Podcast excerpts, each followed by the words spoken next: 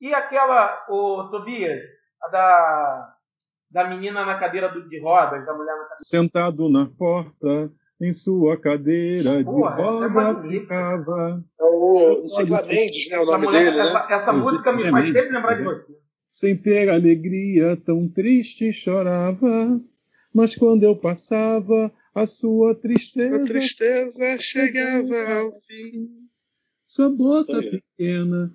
O Nilvio deve estar gravando essa porra e vai Não, eu depois. tô, tô, tô, ah, porra, gravando tudo. Tá gravando e isso vai pro programa, com certeza. Cantoria vai Porra, não, mas. Cara, esse finalzinho aí não tem como não rir.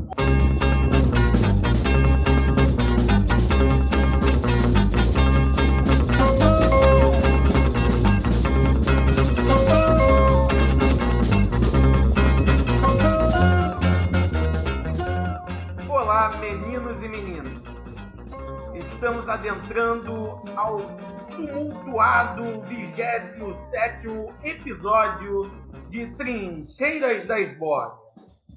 Contra tudo e contra todo o problema técnico de Yuri Freire, estamos cá. E cá comigo, como já disse, está, infelizmente, não tão próximo como eu gostaria, mas está virtualmente ao meu lado meu querido camarada cirando stalinista Yuri Freire. Salve, Leonardo. Boa noite, boa madrugada e um bom amanhecer a todos que nos escutam nesse exato instante. Quero dizer que é uma enorme alegria estar aqui mais uma vez, participando do Trincheiras das Bórnia, ao lado de pessoas tão queridas. Admito, porém, que não estou tão inteirado a respeito do tema. Cheguei aqui de última hora para dar um suporte moral ao Nilvio Peçanha.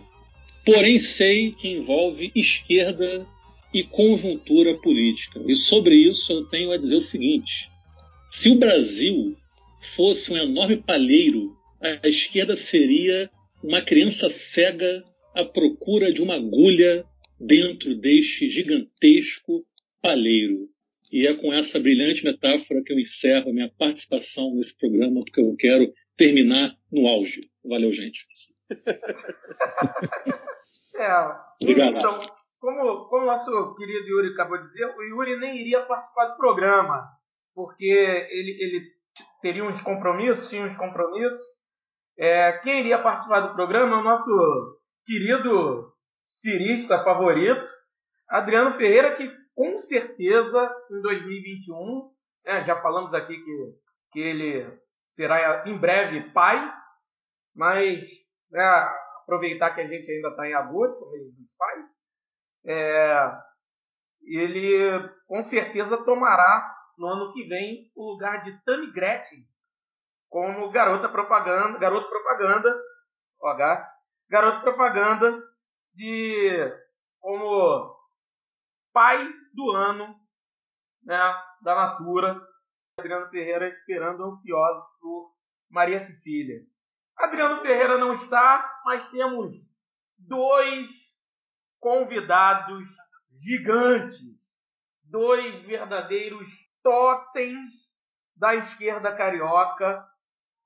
É, um deles é o grande camarada, né, que, que, como eu já disse, ah, bom, bom ressaltar, bom lembrar, que ambos já estiveram conosco em, em episódios, né, o, o, os dois episódios né, deles estão entre os, os dois ou três, se não me engano, mais, mais ouvidos da, do nosso podcast. E é só por isso que eles foram convidados. E só por isso que eles estão convidados. Por interesse mercadológico. E como eu disse no, no episódio que esse camarada esteve, muito me inspira a, a militância desse camarada. E, sem mais delongas, por favor, se apresente aí, Heitor César. Ufa. Olá, meus camaradas. Que bom que é o Heitor. Ufa. Puta merda. Não, também tava aqui achando que era o É. Tobias, né, meu Porra, pô, ainda tá bem que é o Heitor. Vai lá, Heitor. Tava torcendo pra ser o Tobias, né, Heitor? vai lá, Heitor. É contigo, Não, tá tanto, dá tempo de tomar um gole grande aqui no copo de mate, né? Gente, eu vou até, Pô, vou né, até abrir mais uma descrição cerveja. Né? Não, tô esquecendo do Tobias. Eu falei, pô, dá até me tomar um gole grande aqui no copo de mate, continuar nessa levada poética, né? Militante político, é, de superação, mesmo diante das adversidades, né? não precisamente essa mesma política cardíaca. É, e eu quero, para fazer hoje nascer você, um velho que não, não admite a hipótese de que a vida é, não possa ser feliz para todo mundo, boa para todo mundo, que o bem viver não seja é, que todos tenham acesso e por isso é uma alegria para mim estar aqui entre vocês, companheiros e companheiros, companheiros, aliás, nesse caso só companheiros, né? Mas também quem está nos ouvindo, companheiras é, de crença, de esperança, companheira de militância cotidiana. A gente fazia Tobias Tomines Farias, foi mal. Isso. É, é Mas, cara, então, a, a, o tema de hoje é abraço, né? A gente não, não tinha prometido fazer um, um podcast sobre abraço quando subir aqui? Aqui no, no, podcast, não foi isso? Eu não lembro. Ah, né? não, foi, foi, foi, porque eu, eu, é verdade, é verdade. Nós podemos, inclusive, resgatar o podcast desse Trincheira, Trincheira trincheira da esborra. Aliás, o nome é anterior ao ministro, né, cara? O, sim, sim. Né, é, é, é, eu, eu acho que o, ex, o, ex-ministro, né? Eu acho que o ex-ministro ele é, ele acompanha o Trincheira, ele acompanha o podcast do, do Trincheira. É, na, na, naquela ocasião e depois também numa atividade do Cine Rua, é, eu, eu tive o cuidado de mostrar para o Yuri como é que é, teve, teve um, na verdade, no, nós não íamos fazer um debate, o Nilvio, nós íamos fazer um, um, Como chama? Uma oficina. Uma oficina de abraço. Isso. Lembra, Yuri? Lembro, infelizmente não. Claro. Ô, Nilval, duas coisas rapidinho, posso falar? Não, fique à vontade. Primeiro, é divulgar nossa rede social e proveniente da ciência imortal. E é por isso que quando o Heitor Aí foi bom o, Yuri lembrar do, das nossas redes sociais. Lembrar também da veste esquerda. Além da gente ter o, as camisas da veste, veste esquerda, a gente está com outro nível de parceria com os camaradas da veste esquerda. A blusa é, do, do podcast, é, em parceria com a, com a veste esquerda, que é uma blusa em homenagem. E então, é, a galera pode ir lá comprar a blusa, a blusa custa 55 e a cada 55 reais, 5 reais virão para o podcast, né? E aí quem comprar vai estar ajudando também o podcast de alguma maneira, e aí a gente vai estar podendo é, melhorar aqui o podcast, que a gente com certeza precisa, enfim. É, então, e pô, irem lá, dar uma olhada no site do Veste Esquerda, cara, a blusa tá linda, e tem outras blusas então, bem para pauta? Rapidinho, Nilval, eu ia falar, esqueci. É, eu e Nilval estamos com um projeto também de outro podcast chamado Cine Trincheiras, voltado para o cinema. Então, quem está nos, ouvido, nos ouvindo nesse momento aqui, gosta de cinema e tiver interesse, é só procurar por Cine Trincheiras lá nas plataformas de podcast. É isso, vai, Nilval. O Yuri, o, o Cine Trincheiras é voltado para o cinema. Que legal. Isso, exatamente. Pô, foi legal tu falar. Então vamos lá. A esborna o tempo todo.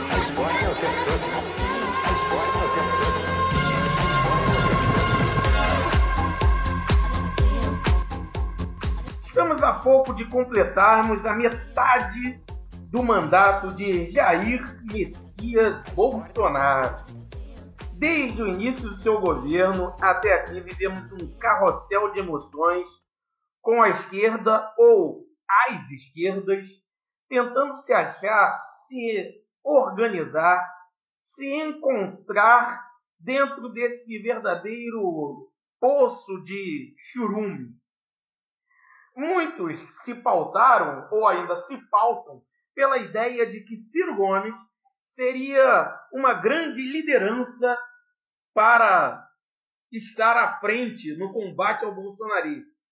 Petistas e simpatizantes alardearam que Lula sairia da prisão e rodaria o Brasil e não teria para mais ninguém.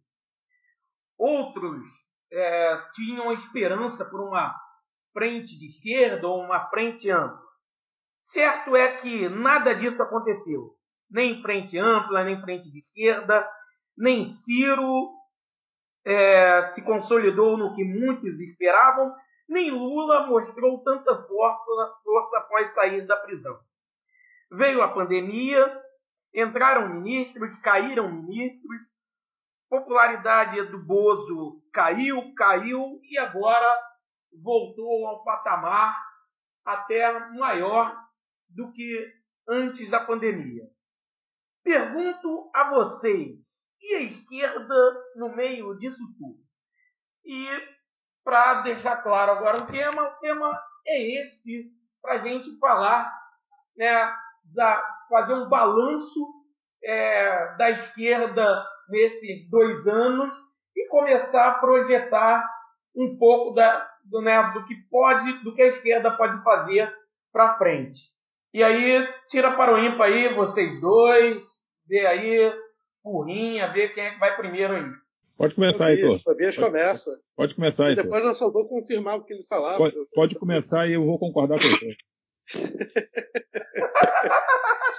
É, é pergunta, pergunta complexa. Ninguém quer responder primeiro. ah, assim, vamos lá, né? Primeiro, pegando um pouco sobre essa questão do, do governo Bolsonaro, nesses dois, dois anos né, de, de governo. É, não, assim, né, eu acho que o, o, governo Bolsonaro, né, ele é um, um turbilhão, assim, né, do que há de pior na política, né, porque ele representou, ao mesmo tempo, né, um, um momento qualitativamente novo, qualitativamente não quero aqui me referir à questão de uma qualidade, mas em essência alguma coisa, né? um, um processo de reorganização, de, de mudança né?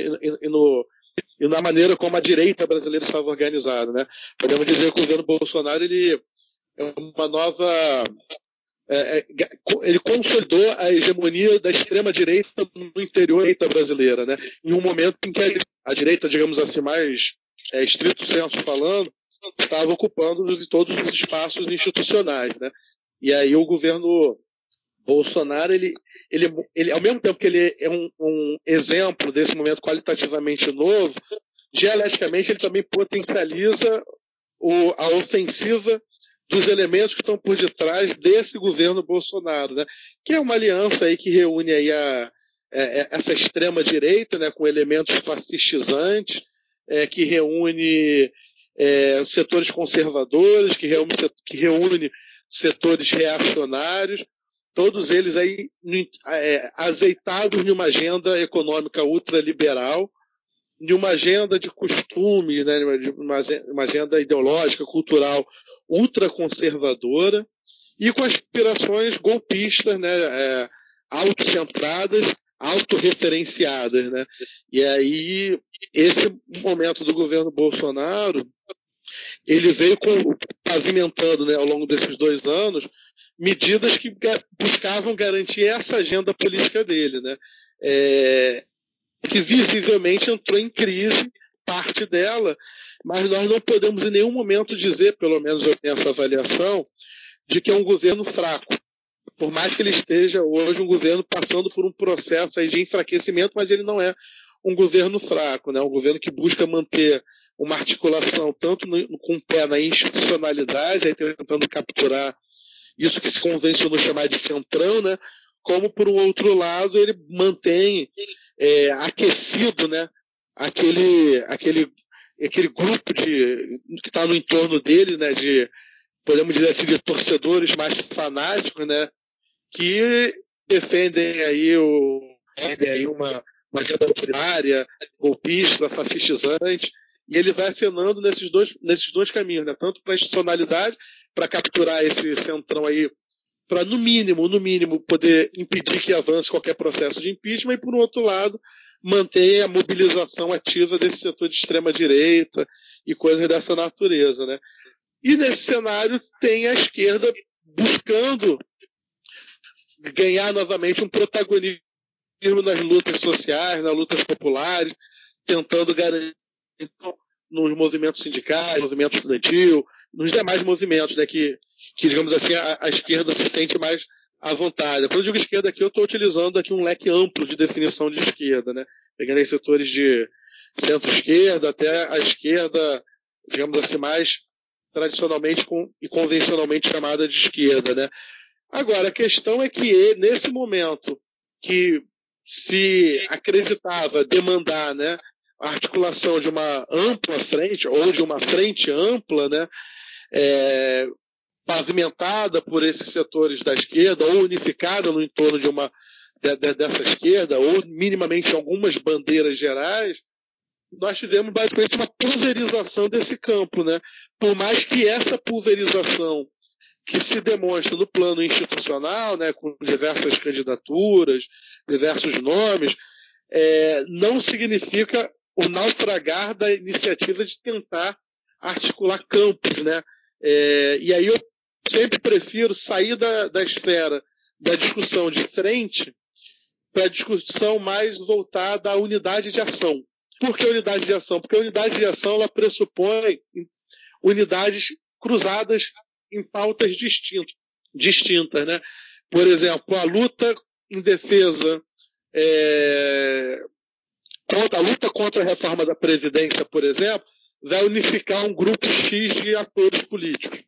A luta contra a emenda constitucional é, do teto de gastos vai aglutinar outros setores. A, me, a, a luta contra é, a luta em defesa das liberdades democráticas vai aglutinar outros setores. Ou seja, não vai ter uma frente uniforme que abarque o conjunto de lutas, mas vai ter unidade de ação. E creio eu que talvez né, um, um, elemento que devesse permear qualquer busca por unidade de ação é um programa mínimo. E aí, como programa mínimo, isso inclusive nos tira né, de uma zona de conforto no desconforto, que é ficar refém de personalidades ou refém de figuras públicas, né? que é migrarmos os nossos, as nossas aspirações, os nossos sonhos né, de unidade de ação para o campo programático. Porque o campo programático possibilita você, de fato, discutir quais elementos vão, vão pavimentar uma aliança ou uma unidade momentânea, conjuntural, tática ou até mesmo estratégica entre os atores políticos que estão fazendo frente ao bolsonarismo. Né? E aí, assim, dentro desse quadro geral, é, existem algumas articulações acontecendo. É, existe aí a, a, reunião das frentes políticas nacionais, né, que aglutina lá a Frente Brasil Popular, a Frente Povo Sem Medo. Existe a articulação de um fórum sindical popular em defesa da, das liberdades democráticas dos direitos. Assim, eu diria que existem várias iniciativas que propõem o diálogo programático. A questão é que o debate programático esbarra justamente em divergência. E aí, nesse sentido, creio que talvez o que, o que se chama de esquerda né, deveria mirar basicamente alguns elementos programáticos unitários. Né? Por exemplo, as liberdades democráticas são um elemento, creio eu, que unifique, ou deveria unificar um leque da esquerda. A defesa dos direitos, né, contra retiradas de direitos. Deveria ser um outro leque desse, um outro, uma outra pauta dessa, uma bandeira unificadora, né, podemos dizer assim, assim também como a luta pela derrubada da emenda constitucional do teto de gastos, entendeu? que é um crime, né? Imaginar que se congelou gastos que nós não chamamos de gastos, né? nós chamamos de, de investimentos, né? chamamos de recursos, né? que congelou esses investimentos em setores como saneamento básico, saúde, educação, por 20 anos, entendeu? Isso é um crime. Imaginar que as coisas como estão hoje sem ter investimento daqui a 15, 20 anos, como estarão, se hoje já não estão boas, né? Ou seja, aqui eu pensando aqui nas coxas, anotando aqui na minha agendinha, eu vi três bandeiras assim que poderiam ser consideradas bandeiras unificadoras para pavimentar essa, essa unidade. Agora, de fato, essa unidade ela não será fruto, pelo menos eu acredito disso, não será fruto de uma reunião de cúpula entre essas figuras públicas ou o, as grandes celebridades do campo da esquerda ou a, a, a, as personalidades, né? não. Eu acho que essa, essa unidade ela tem que ser essa complexa equação chamada luta de classes, que é no cotidiano das pessoas, dos trabalhadores. Né? Ali eu acho que nós podemos pavimentar essa discussão programática. Né? Por isso, assim, eu, eu acredito muito né, na necessidade de voltarmos assim a pensar como ocorreu no início dos anos 80, né, que ocorreu encontro da classe trabalhadora, congresso da classe trabalhadora, na necessidade de construirmos algo parecido, né, um encontro nacional da classe trabalhadora. É, e aí para discutir programa, porque sem programa, em um momento como esse, extremamente complexo, é, em que inclusive setores da burguesia estão em disputa e em divergência, apesar de estarem se unificando sempre quando a pauta é econômica.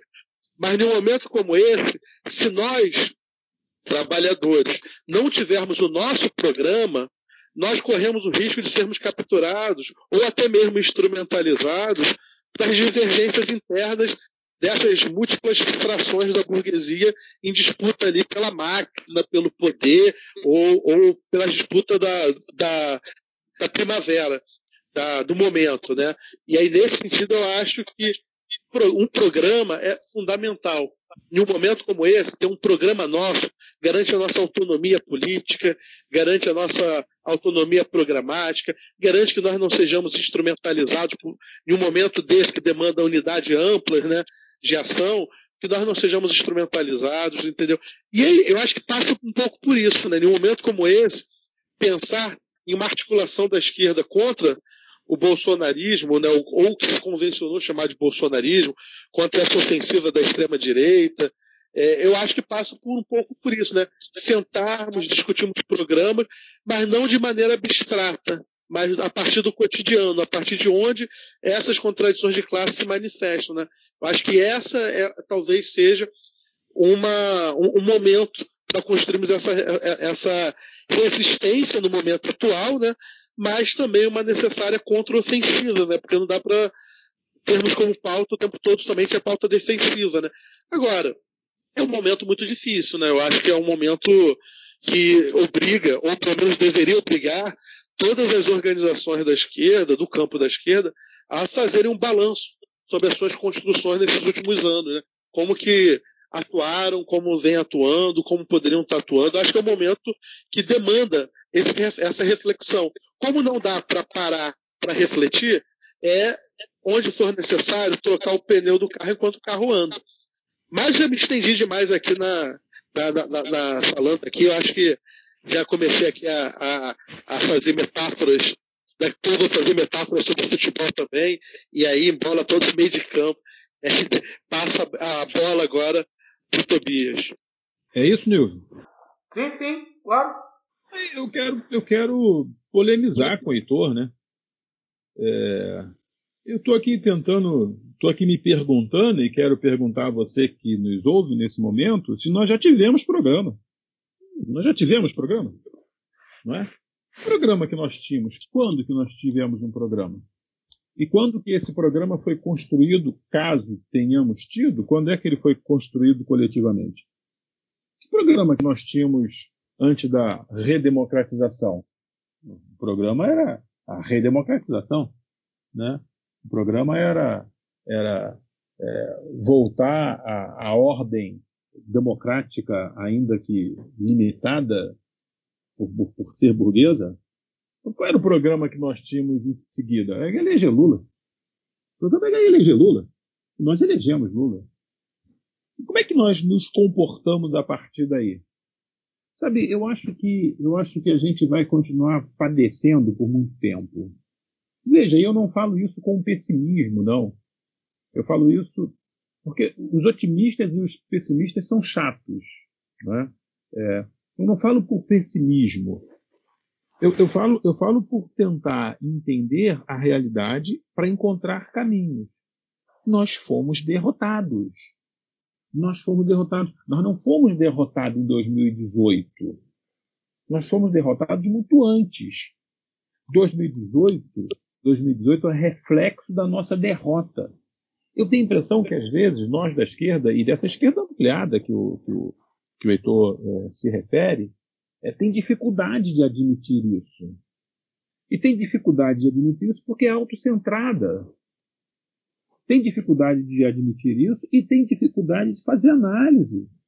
Eu, eu, eu estava pensando nesses dias, ontem, né?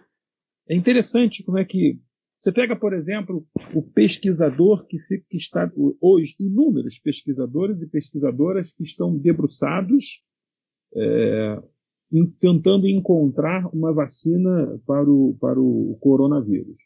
E em qualquer outra área da ciência, você vai encontrar gente debruçada pensando. Na política, não. Nós não nos debruçamos. A gente vai fazer um encontro de análise de conjuntura. Cada um vai ter três minutos para falar. Né? E vai analisar a conjuntura. Ao final, cada um falou algo que pensa num diálogo de surdos e a gente fica feliz porque fizemos uma análise de conjuntura porque tinha 100 pessoas. Lotamos o, o, o. Olha, eu, eu, eu tenho a impressão que a gente não se deu conta que nós fomos derrotados, insisto, tempo. Porque nós fomos derrotados na narrativa. Nós fomos derrotados no projeto. Como é, como é que nós. Como é, como é que nós, esquerda, começamos a nos comportar a partir de 2002, com a eleição do presidente Lula? Sabe? E não é só o PT, mas também a esquerda que não foi para a base governista. Né? Como é que se comportou? Que avanço que nós tivemos? Como é que nós nos comportamos? Porque essa pergunta, é, para mim, é fundamental para a gente entender o que está acontecendo, para encontrar caminhos. Porque senão a gente vai ficar nessa bobagem, nessa bobagem absoluta de ficar falando, de, de, de ficar postando nas redes sociais, sabe, é, é, um monte de coisa em, em, relação ao Jair Bolsonaro, como se isso mudasse o quadro. Ou pior ainda, nós vamos ficar fazendo o que é pior. Nós vamos ficar falando mal do eleitor do, do, do Bolsonaro. Como se nós não disputar, como se nós não pudéssemos disputar com esse eleitor os rumos da vida. E como se entre nós, nas nossas famílias, nós não tivéssemos tido inúmeros familiares, amigos, companheiros que, que, que também não votaram no, no, no, Bolsonaro. Pois bem, pois bem, como é, como é que nós, esquerda, nos comportamos a partir de 2013? Na jornada de, 2000, de 2013? É que nós nos comportamos a partir do impeachment, do golpe de 2016? Essas coisas. Porque às vezes a gente acha, a gente olha para o presidente da República e se comporta como se ele tivesse nascido do nada. Ele não, não é do nada que ele apareceu. Ele é fruto de uma realidade. Eu acho que vale a pena a gente se perguntar por que, que o Bolsonaro ganhou a eleição. Né? Ora, Quer ver só uma coisa? Vamos lá. Quantas escolas de formação política tem no Brasil? Escolas nacionais? Até onde eu sei uma, a escola do MST. Na região onde nós estamos, nós, exceto o Heitor, né, que é Campo Grande, quantas sedes de partido político tem? Quantas. E aí vai. Vai, vai fazendo pergunta dessa natureza. E depois a gente não sabe por que, que o Bolsonaro ganhou a eleição. E depois a gente não sabe por que, que Bolsonaro está crescendo. E depois a gente não sabe por que, que nas eleições desse ano Bolsonaro vai ganhar de cabo a rabo. O Bolsonaro vai ganhar de cabo a rabo nas eleições municipais. Vai se fortalecer. A gente, é como se a gente esquecesse disso tudo. Não vai haver articulação nenhuma da esquerda, não vai haver unidade nenhuma da esquerda, e mais uma vez nessa eleição, a maioria dos partidos, inclusive os de esquerda, de que, pessoas inclusive que nós vamos votar, só estão, em sua maioria, pensando nos seus mandatos, pensando na sua, no seu feudo. Não, não, não, não, não, não me parece, não me parece que a gente é, é, que a gente tenha um caminho diferente disso. Insisto, desculpa, estou aqui me alongando também demais. Insisto, o momento difícil que nós estamos vivendo deveria ser um motivo para a gente parar para pensar. Eu concordo que a gente tenha que trocar o pneu com o carro andando.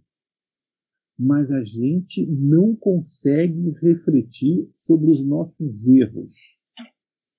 E se nós chegamos onde nós chegamos, é porque temos muitos erros.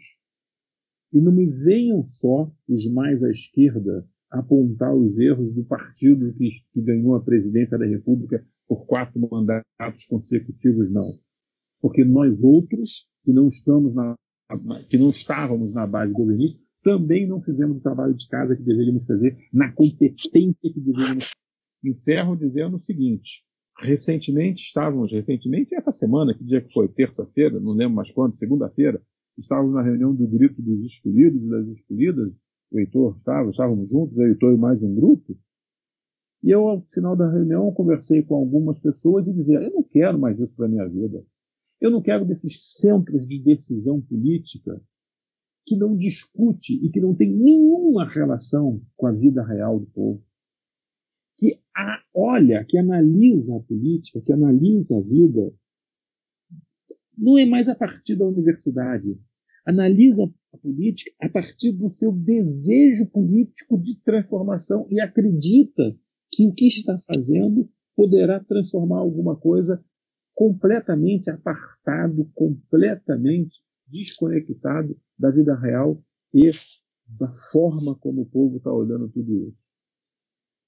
Eu acho que a maioria dos nossos companheiros e companheiras militantes, em sua maioria, aliás, encastelados e profissionalizados, perdeu completamente contato com o povo e deste lugar de perda da relação com o povo não sairá nada. Yuri, quer acrescentar alguma coisa? Quero. Eu estava ouvindo aí os relatos de Tobias e Heitor, né? E eu estava aqui pensando que me parece que a gente tem uma certa dificuldade de tentar achar um norte comum.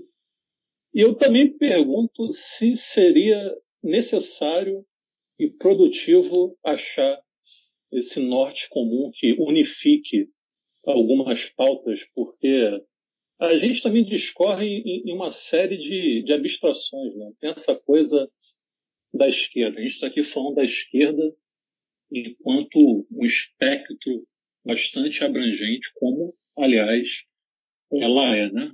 Tem a esquerda revolucionária, a esquerda reformista, os liberais de esquerda e etc, etc.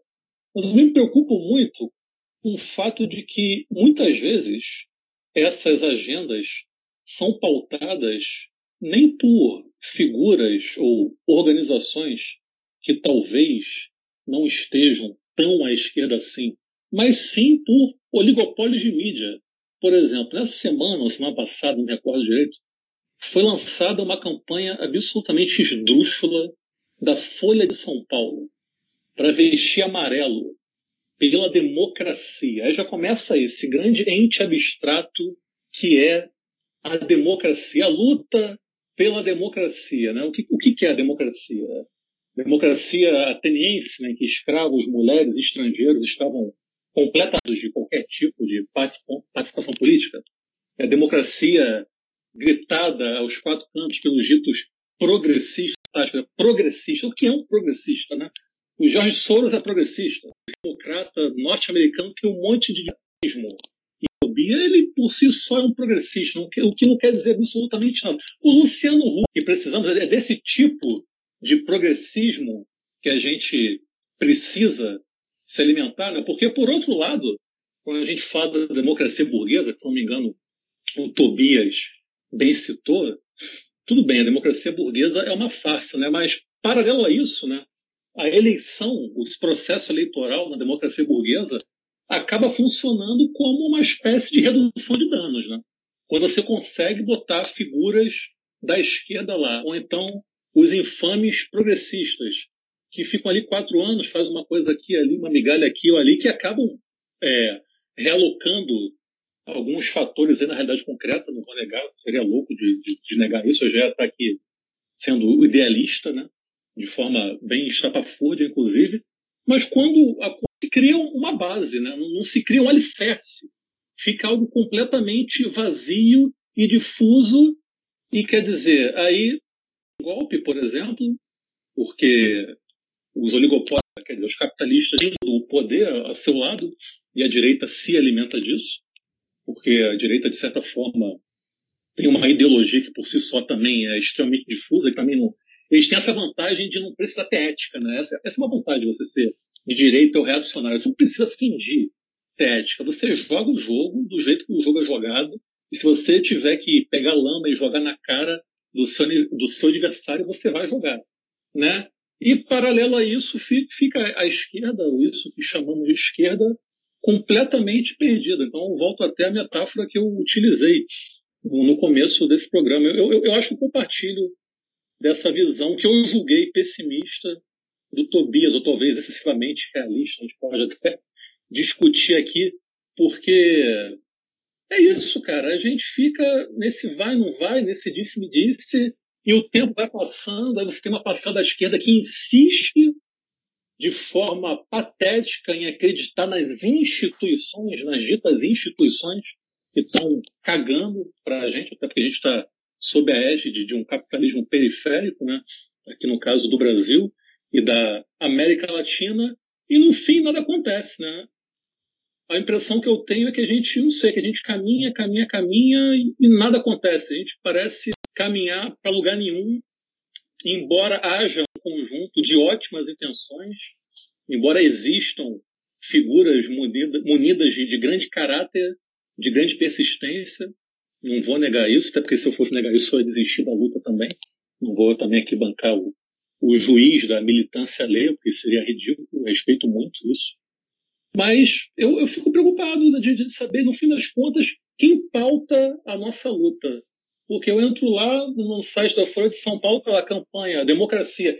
Vim amarelo, tá? Gilberto Gil, Fafá de Belém. Luiz Felipe Pondé, cara. Olha só, Luiz Felipe Pondé, aquele sofista, aquele cretino, proto-filósofo, bradando em favor né, dessa abstração, essa grandíssima abstração que é a democracia. Então, a pergunta que eu me faço e lhes faço é: que democracia queremos? Ou se nós queremos a democracia, e por final, que democracia é essa e como alcançá-la? É isso. Então, para a gente dar seguimento, é, fazer alguns breves comentários aqui, eu acho que, que tu, tudo gira muito em torno. Quando a gente fala dessa.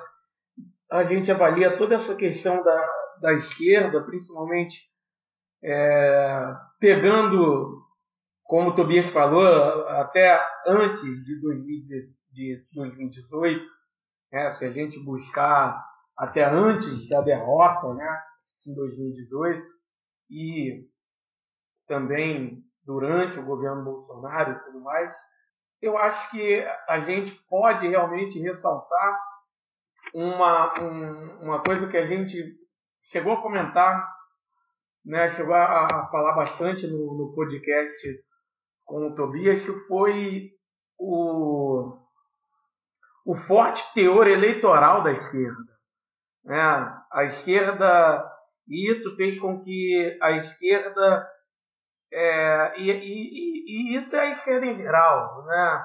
é, é o PT, né? é, é, é, é o PSOL que, que, que, que acabou se tornando também um partido que, que olha muito mais para né, muito mais para a questão da eleição do que nunca, nunca foi um partido de massa, né? acabou sendo um partido é, um partido de, de, de força na, na, juventude, um partido é, meio que uma esquerda acadêmica, e hoje em dia é um partido que olha muito mais para eleição do que para qualquer coisa. Né? E isso a gente, a gente comentou no, no podcast. A, a, a, às vezes o pessoal tem essa coisa de, de querer dizer que ah, não, não estamos na Zona Oeste. Não, não está na Zona Oeste. A prova de que não está na Zona Oeste é que não tem uma sede na Zona Oeste. Né? Nas periferias em geral, né? Na, na, nas periferias em geral. Então, o Brasil inteiro, entendeu? É, então, assim, é, esse distanciamento né, da classe trabalhadora é, é, é justamente porque começou a se pautar muito pela eleição. E a partir do momento que começa a se pautar muito pela eleição, partidos de esquerda começam a se tornar muito iguais aos outros. Começam a se tornar mais do mesmo. Querendo ou não, são mais, começam a se tornar mais do mesmo. Por mais que tenham mais propostas mais bonitas, mais eloquentes, mais isso, mais aquilo e tal, são mais do mesmo. Só que a, a diferença é que o fulaninho e o ciclaninho chegam lá, ó, entregam e asfaltam rua e faz aquilo. Só que o, o, candidato A e B da esquerda não vai fazer isso. E aí, essa é a, essa é a grande diferença. E aí, pronto, a gente perde a eleição. Eu não estou dizendo né, que o, o, o, vamos lá, o, o Renato Cinco, o, o Lindbergh tem que vir aqui na Zona Oeste e asfaltar uma rua. Não é isso que eu estou dizendo. O que eu estou dizendo é que a gente tem que mudar, né? A gente, enquanto esquerda, né, enquanto é, partidos políticos, movimentos, enfim, esquerda em geral, a gente realmente tem que é, mudar a filosofia. É, é, é, é se você for ver o, esse, esse rapaz é, do, do, entregadores antifascistas, ele já está sendo, né, já está entrando na lógica partidária, né, o Paulo Galo, acho o nome dele, não é? É, Galo, Galo. Então, já está entrando na, na, lógica partidária, né, acho, acho que já está próximo do PT, alguma coisa assim. Cara, é muito mais fácil. Daqui a pouco ele está nessa lógica eleitoral do que ele fazer o contrário, né? Do que ele fazer o PT entrar numa lógica mais é, é, é, diferenciada. Então, é, até quando a gente vai, vai ver é, pessoas sendo diferentes? É, é, só a gente ver pessoas como, como mulheres que entraram agora como uma Renata Souza, uma Mônica Francisco, entraram numa lógica do PSOL, né? Você, na boa, você vê é, é, é, essas, essas mulheres meio que se anularam, né? elas entraram numa lógica partidária, entraram no mais do mesmo ali no PSOL, parece que não tem muita identidade, né? Pode ser que depois alguém ouça esse podcast queira me dar porrada, beleza, eu já vi o Damo tomando porrada mesmo, pode me dar porrada à vontade, mas na boa, eu, eu não acho que eu estou errado. Eu não vejo uma identidade muito clara nessa, né, nessas pessoas. Né? Por quê? Porque quando entra ali parece que é tudo mais do mesmo. Não tem uma, uma, uma identidade, não tem uma lógica, não tem uma coisa diferenciada. Né? Então, por quê? Porque está tudo muito numa lógica pró-eleição, numa coisa voltada para o mesmo objetivo, se descolaram da, da gente buscar, de se aproximar é, é realmente de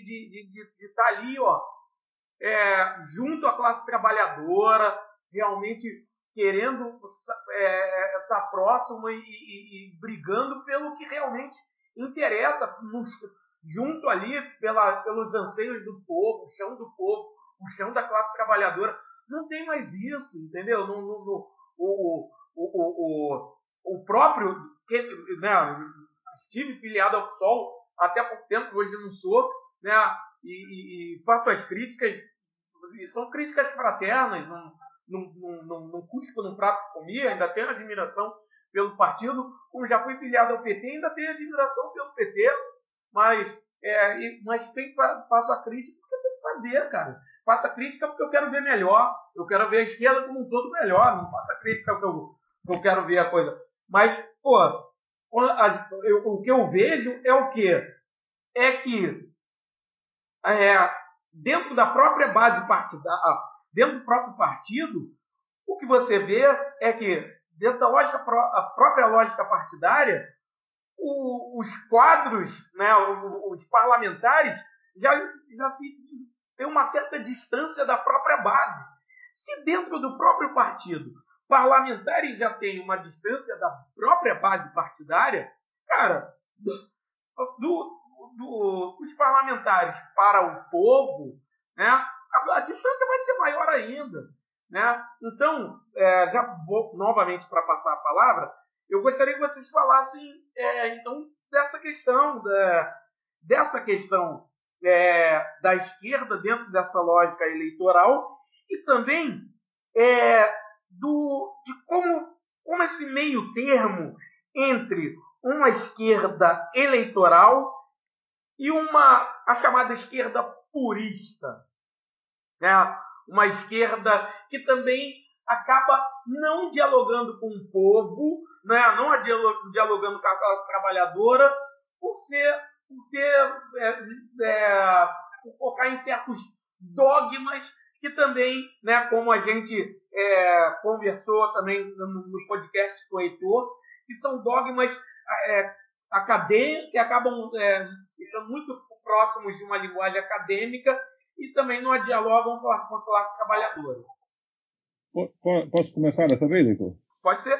Veja, é, o problema para mim é que há uma falsa dicotomia é, entre estar na luta pelos espaços dessa democracia que nós chamamos de burguesa, estar na disputa, melhor dizendo, por esses espaços e estar na luta pela transformação da sociedade. Há uma falta de dicotomia. Eu, inclusive, não, não, não, quero, não quero dizer aqui, podendo, correndo risco de, de, de, que, de que tenham me interpretado errado, de que uh, esse espaço, mesmo da democracia burguesa, não deva ser disputado. Eu quero disputar. Eu quero disputar o espaço da democracia burguesa. Eu quero, me parece que essa não é a visão de Uri, eu quero disputar a institucionalidade, sim. Eu quero disputar a institucionalidade. Por quê? Porque não há alternativa. As políticas públicas, elas podem até, em geral, são até conquista do povo organizado, mas ela, elas passam, por exemplo, pelos espaços institucionais. Então, eu não quero abrir mão disso. Para mim, o problema não é, por exemplo, é, lançarmos aí um monte de candidato ou coisa parecida. Para mim, o problema é quando a centralidade da luta está nisso com muita tranquilidade. Eu, eu, eu voto nos partidos de esquerda sempre. Eu, eu, eu já votei no Heitor, voto sempre no PSOL, no PT, voto nos partidos de esquerda. E não tenho nenhum problema de dizer isso. A, a, é, a, a Zona Oeste não ter uma sede do PT ou do PSOL é um absurdo. Aliás, mesmo com 13 anos do PT no governo, o que implicava dizer com muita gente é, com salários que permitiriam contribuições financeiras, não é? Para alugar uma casa, uma sede, o PT não tem sede desde 92. Eu era presidente do PT naquela época, inclusive. O PT não tem sede desde 92. Isso é um absurdo. Isso é o distanciamento da luta. Observa, isso não quer dizer que nós não poderíamos combinar a luta cotidiana, os espaços de formação, de mobilização, de organização, com a busca por espaço na institucionalidade. A diferença é quando os dois pés estão na institucionalidade. Eu, de origem cristã, vocês sabem bem, repito com o Frei Beto. Um pé na instituição e o outro pé na lama, outro pé na, poeira, outro pé no asfalto, outro pé. O problema, o problema é que os nossos partidos, esses que disputam a eleição, e disputam para ganhar, cada vez mais estão com os dois pés travados lá dentro. E não quero dizer com isso que uma atuação, por exemplo, de um vereador como um Requeus que se reeleja, de, um, de, um, de uma deputada estadual, Cisco, né, é, enfim, para citar só dois, dois parlamentares de cada partido, não quero dizer que petassem a sua. Eu gostaria muito é, que o pré-candidato do PCB fosse eleito. O é quando só isso, no tempo que nós estamos em política, ao meu juízo, só isso conta. Só isso conta. Há um abandono absoluto e total da luta política cotidiana e isso se transforma. Concluindo, concluindo. Aquilo que lá no passado, nos anos 80, lá no início do PT, nós dizíamos que queríamos eleger para ter deputados, vereadores, para ter parlamentos a serviço da luta mudou completamente. Hoje a luta está a serviço do, do parlamento, do mandato e não o contrário. Então, é muito comum, e eu, é claro, não vou citar nome de ninguém, mas é muito comum a gente ver pré-candidato a vereador do, dos partidos de esquerda distribuindo cesta de mantimento como atividade eleitoral. Ora, é isso, é isso, isso. E aí, com o seguinte, o tacar lama aí que o, que o, que o Yuri falou, eu fiquei na dúvida se ele estava se referindo a partido de direita ou partido de esquerda. Porque... Direita, direita. É, mas eu, eu fico na esquerda. Ah, ah sim. É, é, é, eu, mas eu quero dizer o seguinte: é, é, nós também vemos isso no partido de esquerda, sabe? É, é, infelizmente, e não vemos pouco, não. Quem não vê é quem nos processa, sabe que isso acontece também, também. Por quê? Porque, na verdade, é um, são, são federações que estão mais preocupadas, mais preocupadas é, man, na manutenção dos seus mandatos e muitas vezes dos seus cargos do que propriamente com a luta política. Eu posso falar, já que fui citado? Era uma direita réplica? Pode, eu deixo. Sempre quis falar isso, era uma direita réplica. o, Tobias disse que, eu, que ele entendeu que eu sou contra a disputa do jogo eleitoral. Eu não sei se eu me expressei mal ou se ele me, me interpretou mal, mas eu não sou não, eu não sou contra a disputa do jogo eleitoral por parte da esquerda. Eu acho sim que ele deve ser jogado. Até porque se a esquerda não jogá-lo, a, a barbárie vai ser extrema e completa. A gente vai voltar à idade das trevas, né? embora a gente quase esteja voltando. O que eu quero pontuar é que há uma clareza que, ao se fazer uma análise concreta da realidade concreta, no meu entendimento, fica claro que a eleição de quadros de esquerda tem a tarefa de servir como redutor de danos. No fim das contas, serve como redutor de danos. que é importante também. Não sou nem louco de negar isso, que não tem que haver essa redução de danos, tem que haver sim. Porque senão a gente sai do, do que está ruim, porque vai estar tá horrível, porque vai. Por, eu te falei aqui agora, vai okay. ser a volta da idade medieval, entendeu? Vai ter gente okay. morrendo no meio da rua, literalmente, sabe? Com pessoas cuspindo em cima lá, os bolsonaristas, jogando urubu em cima. Só para deixar bem claro. Ok, ok. Tem, tem acordo com você. Tem acordo com você. Eu tinha entendido mal. Show. Heitor? Não, primeiramente dizer que total acordo aí com, com a análise do, do Tobias, né? E aí eu queria resgatar aqui uma história, né? Que já se tornou folclórica, né? Pelo menos, assim, eu, todos os cursos de formação que eu dou falando sobre a história da Segunda Internacional, eu procuro falar sobre esse assunto, né? Que é uma frase atribuída ao Max Weber, um sociólogo burguês, é, mas que deve ser lido, eu, eu sou contra não os, os sociólogos temos que ler. É, e o Weber, né, ao, ao, se referir ao Partido Social Democrata alemão, e aí no caso aqui um corte histórico, né, o Partido Social Democrata na época era onde estavam organizados, era melhor dizendo, era a organização dos trabalhadores, né, é, que eram os partidos que tinham surgido ali no, no momento ali da, do, de, de, organização e ascensão da luta operária na Europa, principalmente na Europa Ocidental e Central, né? E ali, no caso, o Partido Social Democrata Alemão, que havia surgido ali no 1870 e pouco, é, ele havia conseguido crescer, se estruturar e estava cada vez com uma atuação maior, né? Vindo a, já se tornando um partido de massas, é, com uma atuação muito forte no movimento sindical, nos movimentos sociais e também dentro do parlamento alemão. E aí, em algum momento, alguém pergunta ou afirma né, se a burguesia deveria temer o crescimento do Partido Democrata Alemão naquele momento, isso nós já estamos de afirmação, né, o, o receio do Partido Social Democrata tomar o parlamento, né, já que eles estavam em vias de se tornar a maior bancada da. E aí, atrás do Macedônia, o Social Democrata Alemão o parlamento alemão.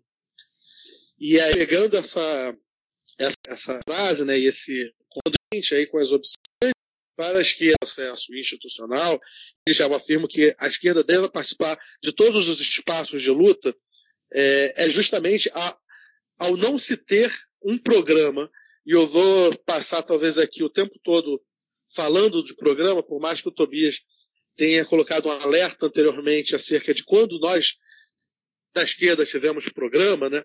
É, eu acho que se você não tem muito bem, não, não vou nem dizer programa, mas se você não tem muito bem definido o que você quer, para onde você quer ir, como você quer atingir, em que você está são muito grandes.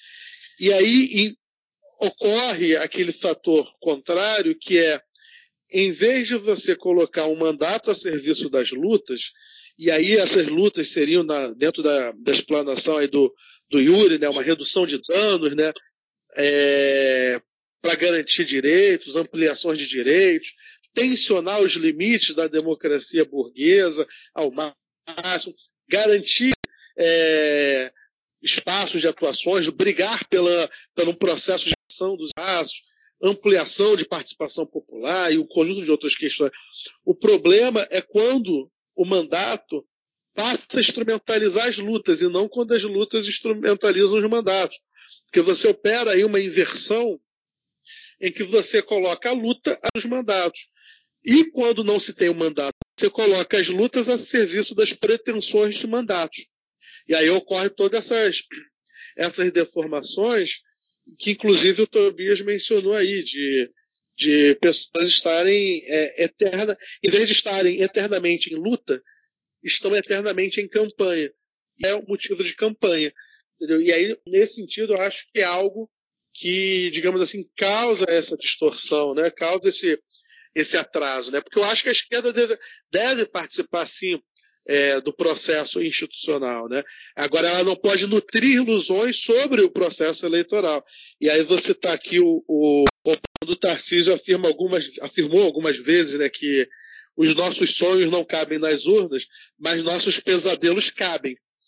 E aí, ao mencionar essa, essa, essa questão, né, nós nos deparamos, por exemplo, hoje que nós estamos vivendo é, um momento assim que algum, análogo a um pesadelo, né, porque não é um pesadelo, porque é muito real, mas que foi gestado, por mais que não tenha sido gestado nas urnas, né, mas ele foi sacramentado nas urnas, mas ele tem um processo de gestação, se é que podemos dizer assim, muito longo. Eu concordando, inclusive, com alguns elementos que o Tobias colocou na, na primeira fala dele, entendeu? Que é essa, essa necessidade de constatarmos o seguinte: nós estamos derrotados, isso é fundamental. Se nós não pensarmos que nós estamos derrotados, toda a nossa análise a partir daí estará furada entendeu? Porque nós não, nós não estamos sabendo de onde nós estamos falando, entendeu? E aí, nesse sentido, eu volto aqui a nossa querida é, Rosa Luxemburgo, né, na famosa polêmica dela, reforma ou revolução, né? É, lá com Bernstein, né, na, da social-democracia alemã, né, já nesse momento de degeneração parcial da social-democracia alemã, naquele momento, e a Rosa Luxemburgo fazendo ali a trincheira é, junto com alguns outros importantes é, militantes, ela pontua né, que não se trata de escolher entre reforma e revolução, mas se trata de, de, não, de não vermos na reforma um fim em si. As reformas, no caso aí, que pegando carona aqui na, na expressão que o Yuri colocou, né, da redução de danos, né, é, elas devem cumprir um papel de acumular para um processo de transformação não como único ponto de acúmulo. Muito pelo contrário, se você não tiver um movimento de massas, um movimento social pulsante, não adianta você ter 10, 15, 20 parlamentares bem intencionados, que eles não vão conseguir conduzir política. Eles vão acabar se perdendo na meiuca da, da institucionalidade burguesa. Agora, a, as reformas, elas, se elas servem a, a a acumulação de força com o processo evolucionário, ela não deve ser descartada. Até porque, por exemplo, quando você luta por melhores condições de trabalho, é uma luta reformista. Você não está lutando ali pela superação do capitalismo, lutando por melhores condições de trabalho. Agora, é imprimir no interior dessa luta a hegemonia das ideias socialistas. É compreender que no interior de uma luta por ganhos pontuais, por alívios imediatos, por redução de danos, ou por uma ou outra reforma, é imprimir ali aquele velho e bom papel que o nosso querido saudoso Lênin colocava de sermos vanguarda política. Ou seja, é, é, cumprir aquele papel da mediação entre a luta específica e a luta geral. É fazer daquela, da, da, daquele momento de luta algo que possa transformar a classe em si em classe para si. Né? Você potencializar naquelas ações cotidianas, né? E aí para trazer para o ambiente mais nosso aqui, é, inclusive entrando nesse, no próprio debate eleitoral, né? Como falar de revolução ou como falar de superação do capitalismo em um processo eleitoral. É, aí eu volto para uma coisa que eu martelo o tempo todo. Eu sei que eu estou me tornando um, um, disco arranhado, né? Ou, ou, ou, ou, uma vitrola quebrada, né? Ao repetir sempre algumas coisas, né? Mas é, é cumprir o papel de fazer as mediações. É, como que se daria isso? É debater com o conjunto da população no seu local de, de cotidiano, que aquelas contradições, aqueles dramas que ela está sofrendo ali são materializações das contradições de classe, que o problema do transporte em Campo Grande não é porque o secretário de transporte é um canalha, por mais que com certeza ele seja, e nem que o Jacó Barata seja um criminoso, entendeu? para além de tudo isso que nós sabemos que, que, que passa por aí também, mas é a natureza privada de algo que deveria ser um serviço, um serviço público para atender as demandas das pessoas que trans, transitam, circulam, trabalham, estudam, vivem na cidade. O problema não está na questão moral, por mais que a questão moral não possa ser ignorada e ela se agregue na análise. Mas o problema está em compreender que, que aquilo ali é a natureza privada de algo que deveria ser um serviço público. E aí você tem que falar, sim, nós defendemos a estatização do transporte, mas também sem cair na esfera de que a estatização por si só resolve, porque não resolve. Nós vemos por aí também que diversas empresas estatais se colocam a serviço dos interesses aí das classes dominantes. Mas é o que? É estatizar a serviço e sob o controle dos trabalhadores. Entendeu? Agora, como fazer essa mediação? E aí é um dos grandes nós da, da, da parada, né? É, e é, é um dos enigmas da esfinge. Entendeu? Como fazer esse, esse cotidiano, esse trabalho cotidiano, né? O Tobias alerta uma questão importante, né? Quantos partidos do campo da esquerda têm sede em Campo Grande? O bairro mais populoso do, do Rio de Janeiro.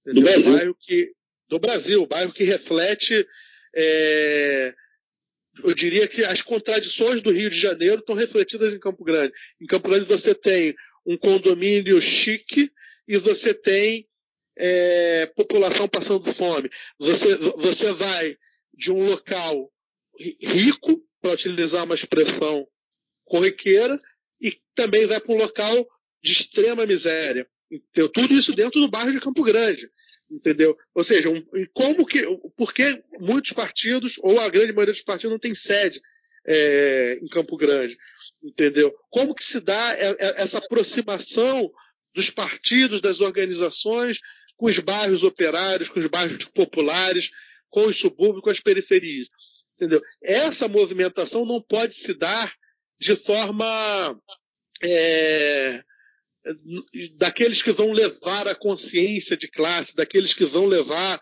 a sabedoria. Não, se dá a partir da organização da luta local, da mobilização local, do entendimento da compreensão das pautas locais, da organização das pessoas locais, perpassa por aquilo. E aí é chovendo molhado, ah, mas está se falando coisas é, que sempre devem ser faladas, fazer trabalho de base. Mas é, entendeu? A questão é assim, muito trabalho de base tem sido feito não suficiente ainda. Precisa ser feito mais. Entendeu? Precisa, é, nós temos que tensionar os limites né, da, da, da sociedade. Né? É, trabalhar a organização popular no sentido de trabalhar uma dualidade de poderes. Entendeu? É, eu não me recordo aqui quem foi que disse isso. Não sei se é Agostinho Neto, não me recordo quem foi agora. É, mas o camarada, tem um, o camarada Mauro Iaz, ele sempre se refere a esse exemplo, que quando perguntaram como ele conseguiu unificar o povo para o processo de luta, ele falou: eu unifiquei o povo quando eu desisti de tentar organizar e unificar aqueles que diziam representar o povo e passei a organizar diretamente o povo. Ali unifiquei o povo para a luta, entendeu? Eu acho que assim, a, a, a, nossa luta hoje ela perpassa muito por, por estarmos permeados de realidade, permeados por esse trabalho de base, né? É, eu, eu não me considero pessimista nem otimista, por mais que o momento atual esteja me colocando muito muito para baixo, né? Eu, eu, confesso aqui diante de vocês que eu ando é, flertando com pessimismo, entendeu? Mas eu acho que nós precisamos compreender esse ponto, né? De onde nós estamos para onde nós queremos chegar. E não Heitor, canja... Oi, oi. Não é pessimismo, é, é realismo exacerbado. Uma overdose de realismo, né? Exatamente. Eu, eu acho que é isso, assim. Eu tô, já estou me alongando demais aqui, já estou andando em círculos, né? Mas eu acho que passa um pouco por isso, entendeu? Eu acho que é, é talvez a complexa equação que temos que resolver agora seja de onde nós, é, de onde nós estamos, né? Para onde nós queremos chegar, entendeu? Nós partimos de onde nós estamos, não de onde nós estamos. Nós estamos em um momento é, permeado por elementos fascistizantes, uma é, ganhando espaço, instrumentalizando um senso, um, um senso comum conservador, e aí você tem um conjunto de elementos que, para compreender, assim, nós estamos em condições adversas, nós não estamos partindo de condições favoráveis. Esse é um ponto. A partir desse ponto, nós temos que começar a pensar como retomar essa caminhada. Vai ser imediato? Vai ser para amanhã? Vai ser para depois de amanhã? Eu espero, eu espero que seja o mais rápido possível, mas não, não existe atalho na política, por mais que existam saltos na história, por mais que existam janelas que possibilitam saltos na história. Mas eu acho que nós temos que trabalhar, nós não podemos esperar, nós não podemos ser torcedores de que as coisas aconteçam a nosso favor, nós temos que trabalhar e tensionar para que essas coisas aconteçam. Desculpa se me alonguei muito, gente. Não, perfeito. Não, perfeito. É, as suas colocações perfeitas como sempre. Acho que no, no, no fim a gente sempre, sempre esbarra numa questão que, que é, é, bem relevante, que assim, que o Heitor colocou, é, parece, parece óbvio, né? mas, mas é sempre o, o caminho para. Parece que é sempre o caminho, né? Questão do trabalho de base, mas, é, é, mas é que a, a gente querendo ou não, por mais que a gente nunca tenha deixado de fazer, a gente tem né? É... E principalmente de alguns anos para cá, a gente tem, tem pecado e, e a gente conversou sobre isso também é, no, no, no, no, episódio com o Tobias, é, principalmente assim durante o, o governo, é, governo PT, como se a, a, gente como esquerda, né, também é, é, também acha muito fácil, né, por, por mais que se tenha todas as críticas que a gente tem, mas também é muito fácil botar todas as críticas nas costas do PT, mas eu acho que acho que a gente como, como a esquerda como um todo é, a gente também tem que assumir as, as responsabilidades. E eu acho que houve um erro de uma forma geral, né?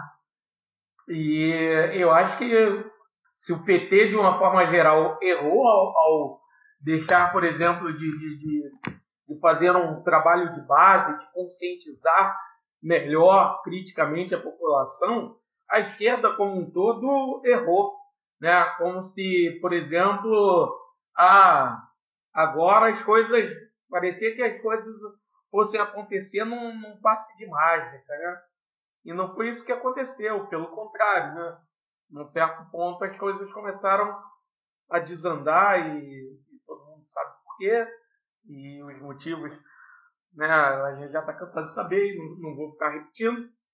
E assim, uma coisa que a gente tinha comentado no, no episódio do, do Heitor e fazendo esse paralelo com essa questão da, da falta de, uma, de um trabalho de conscientização é, que o PT, que foi um dos maiores erros do PT, se não o maior, foi a questão do, do lumpen proletariado. Né? A gente chegou a comentar essa questão, né, que é uma parcela da população que é sempre é, utilizada, né, foi utilizada pelo nazismo, foi utilizada, né, que é sempre utilizada em vários momentos. E né, não é coincidência que está sendo utilizada agora pelo bolsonarismo, agora com auxílio emergencial e tudo mais.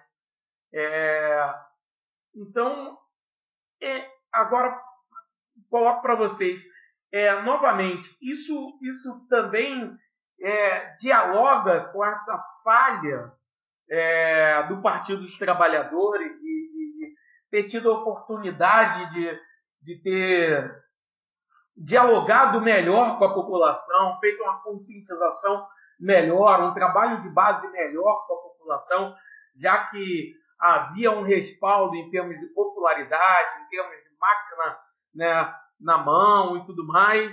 É, e isso, isso é, dialoga com, com, com, esse erro que o Partido dos Trabalhadores cometeu? Será que, será que agora. É, e outra coisa, o Bolsonaro, de forma torpe, e ele está né, com, com todo esse, esse aparato de fake news, toda essa, essa coisa de antipetismo, anti-esquerda, ele está buscando fazer essa, essa, entre muitas aspas, essa conscientização, essa doutrinação ideológica por parte dele. O que, que vocês acham?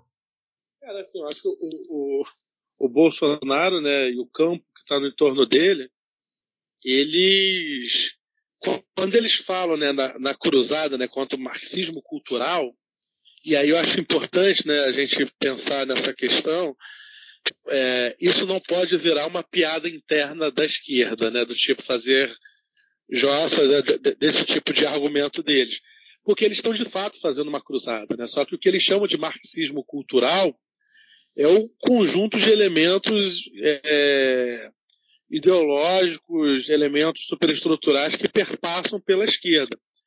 É, e aí, nesse sentido, eles estão fazendo uma disputa de corações e mentes. Né? O, o Bolsonaro ele buscou o tempo todo trabalhar é, para capturar e instrumentalizar uma crítica legítima que a população, principalmente a população trabalhadora, mais vulnerabilizada e mais precarizada, tinha em relação às, institui às instituições.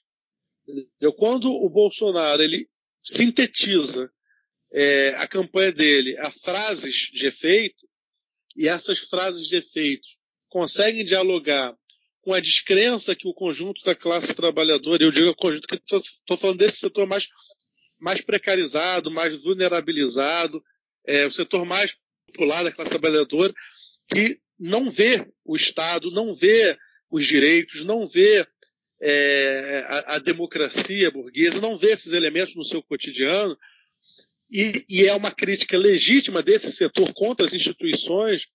O Bolsonaro ele pegou essa crítica que poderia ser trabalhada de forma antissistêmica para algo antipolítico e instrumentalizou isso. Ele conseguiu instrumentalizar isso no processo eleitoral, né? É, a, a famosa frase, né? Vamos mudar tudo isso que está aí entendeu? Isso para uma população que não via ou não vê o Estado no seu cotidiano, não vê educação, não vê saúde, não vê hospitais, não vê transporte. Para ela, esse setor, é, é, é, é, esse tipo de frase dialogaram com, com, com, com a indignação, e com a, inclusive com possibilidades de aspirações. Entendeu? Ele conseguiu, inclusive, fazer polarizações e trabalhando coisas no conjunto da população para trabalhar coisas como, por exemplo, setores é, pobres da classe trabalhadora defenderem a reforma da Previdência ou a reforma trabalhista, entendeu? Ou a lei de terceirizações, por exemplo. Ele conseguiu fazer com que setores da classe trabalhadora defendessem pautas que vão contrário aos interesses da classe trabalhadora, utilizando inclusive aí o discurso de, de, do, do, de que existe o, o, os. É, me foge agora aqui a palavra, né? Mas que existe os privilegiados, que são os servidores públicos, é, que têm estabilidade, quando a grande maioria da população não tem estabilidade, é, que tem salários maiores, enquanto a maioria da população tem salários baixos, que, que tem empregos fixos, enquanto a população vive correndo risco de ser demitida, coisas do gênero. E ele conseguiu jogar parte da população, parte da classe trabalhadora, contra outra parte da classe trabalhadora. É, isso foi extremamente genioso, assim, no, no, o, foi muito habilidoso essa movimentação dele, né? E aí nós temos que ficar atentos, porque como que setores da, da, da, esquerda né, responderam a isso? Com piadas internas no campo da própria esquerda, com piadas internas na, na, nas redes sociais, com chacota, entendeu? Enquanto isso, ele estava pavimentando o caminho dele da, da, da, da, vitória. Que eu volto a falar, não, nós não podemos explicar 2018 por 2018. Eu concordo muito com o Tobias quando ele, quando ele, quando ele eh, traz esse elemento na fala dele. Nós não, nós não vamos conseguir explicar 2018 por 2018. Se nós cairmos nisso, nós vamos, aí sim, nós vamos estar sendo totalmente eleitoreiros, totalmente é, datados ali na, naquela análise. Temos que entender as causas mais profundas da derrota, e eu digo da nossa derrota, porque eu digo que a esquerda como um todo, não só os que estavam no governo anterior, saíram derrotados desse processo. Entendeu? Todos nós somos derrotados desse processo. É, e, é, e assim, nesse sentido, eu acho que ele conseguiu pavimentar essa vitória dele utilizando muitos desses elementos ideológicos. E aí sim, ele trabalhou, ele alinhou, alinhou né, ao discurso dele é, algo para buscar capturar um senso comum construído sob bases conservadoras e tentou generalizar esse senso comum, construindo de fato uma espécie de ideologia de massa contra, ou pelo menos indicando que parte dos problemas que a população brasileira vivia estava justamente construído nesse período anterior em que a esquerda esteve no governo, em que a esquerda marxista, em que a esquerda comunista, porque para ele todo mundo que é de esquerda é comunista, entendeu? Que faz que parte sonho. é, que sonho, né? Porque faz parte do, do, discurso dele, né? De construir um inimigo comum. Entendeu? É, o inimigo interno comum, né? Ser derrotado. Foi, né? foi. Foi, Mal sabe ele que nós comunistas estamos cheios de inimigos dentro da própria esquerda, cara. Monte de Não, e, e, quantas, e, quantas, divisões nós temos do nosso lado, né? Exatamente. exatamente. Agora, são 47.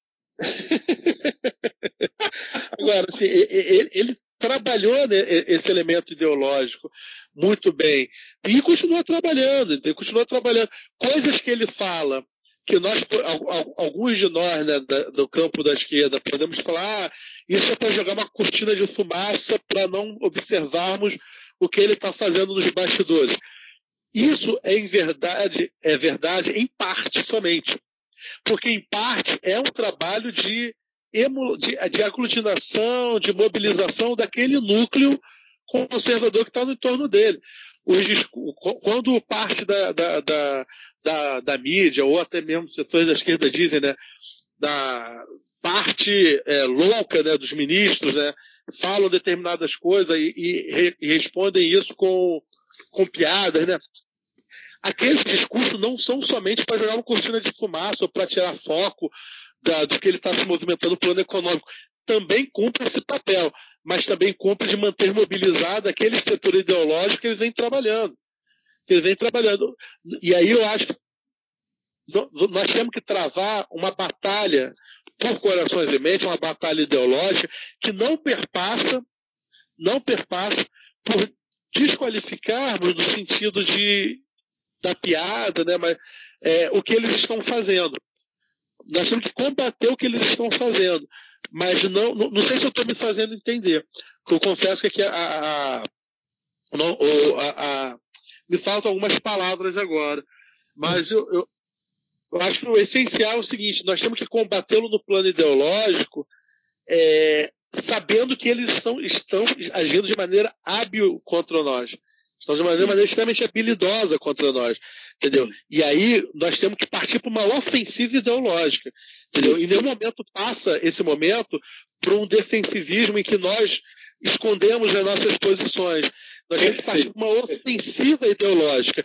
E essa ofensiva ideológica passa por trabalharmos o que nós entendemos, entendemos por pauta da esquerda, né, as pautas que a esquerda disputa, tem um, um, um samba do Comuna que pariu que fala isso, né, as coisas que a esquerda disputa, né, tipo as pautas que a esquerda disputa, né, nós temos que trabalhar essas pautas conectando-as a pautas que, digamos assim, que a esquerda deixou de lado nesse último, nesse último período nosso, entendeu? inclusive trabalhando aí elementos nacionais, elementos que estão no imaginário da população, que nós não podemos entregar na mão dessa, dessa extrema direita que está aí, porque nós sabemos que eles usam somente é, de maneira artificial. É, porque eles são totalmente submissos ao capital internacional, estão totalmente sub, submissos ao capital norte-americano.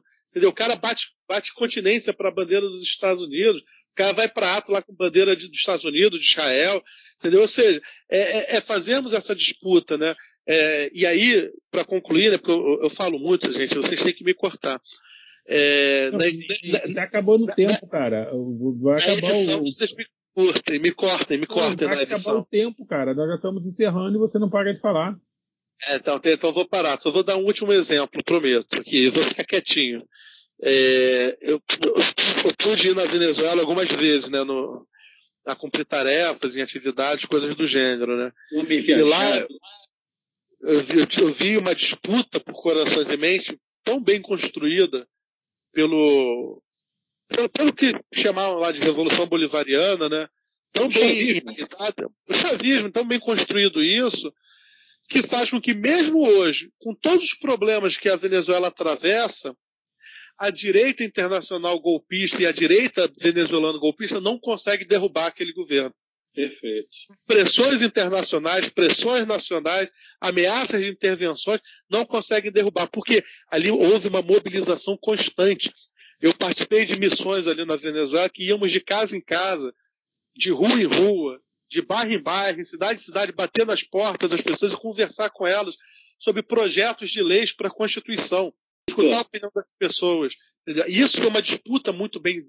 Ali se buscou a governabilidade, não em uma maioria parlamentar, mas na base da sociedade. O, Heitor, essa pressão sofrida pela esquerda, pelos chavistas, é bom deixar aqui por muito. Lula foi impeachmentada e Lula foi preso. Eu só queria fazer aqui uma provocação antes de passar a bola para Tobias. Você deixa, Tobias? Deixa, deixa. Aqui.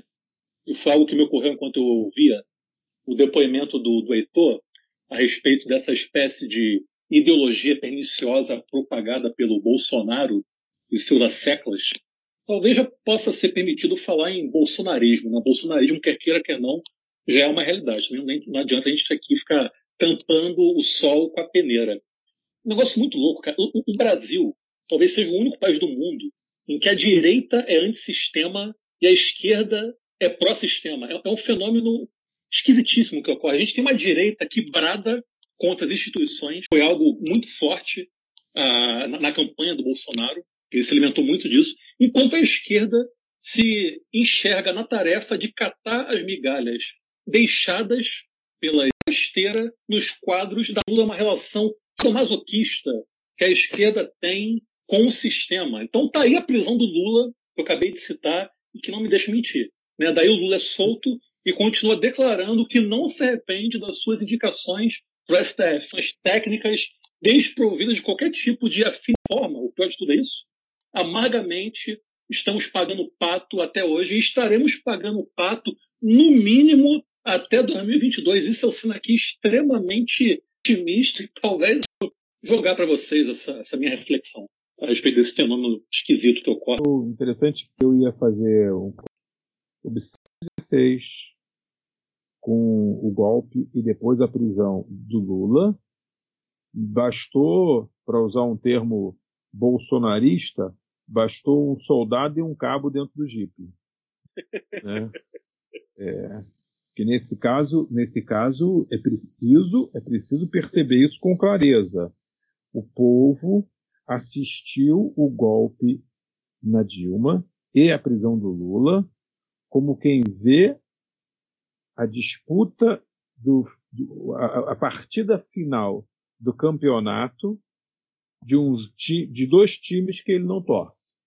Para ficar aqui no Rio de Janeiro, foi como se tivesse um flamenguista vendo o Fluminense e o, e o Botafogo decidir o Campeonato Carioca. Como se, olha, para mim, o outro elemento é isso precisa ser entendido por nós se a gente tiver a pretensão, a pretensão de transformar alguma coisa. Bolsonaro foi eleito com um discurso antissistêmico. O povo queria alguém com um discurso antissistêmico.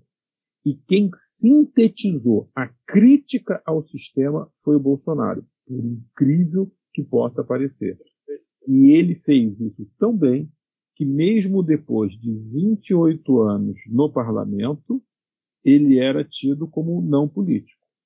Ora, eu quero, eu quero chamar a atenção rapidamente, porque o, o, o Nilvio já avisou aqui no ponto eletrônico que nós estamos encerrando, até porque senão depois ninguém consegue ouvir esse podcast, né? É... Dá para fazer um podcast um, dois e três, né? Trilogia, né? É, é exato, exato. É uma, é uma série. É uma série. É, também chama todo mundo para conversar. É, eu, eu, queria, eu, quero, eu quero dizer que eu concordo, eu só discordo de uma única coisa com tudo que o Heitor acabou de falar. O Heitor disse que o Bolsonaro tentou generalizar. Eu discordo. Ele generalizou. Porque generalizar é tornar geral. O, o, o, sentimento geral, o sentimento geral era o sentimento de que ele era o candidato da mudança. E vamos reforçar algo que já falei e que o Heitor também concordou. O Bolsonaro não ganhou em 2018. Nós perdemos em 2018? Não. Nós perdemos muito antes. Nós perdemos muito antes porque nós nunca disputamos corações e mentes. Nunca. Observa, eu tenho dito, e aí eu quase apanho. Aliás, eu vou dizer várias coisas aqui que quase apanho, mas eu estou sozinho aqui no quarto, no, no, no escritório, não tem como ninguém me bater. Primeiro, existe marxismo cultural? Sim. Quase me bateram quando eu disse isso. Mas isso é uma bobagem, marxismo cultural. O que, que é, o que, que prova a existência de algo? O que prova a existência de algo é a crença nesse algo.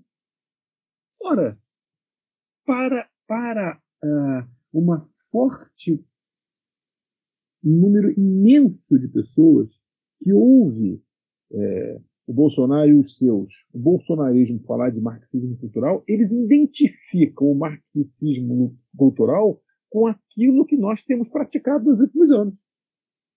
Então, dizer que não existe marxismo cultural não muda em nada, não muda em nada a narrativa.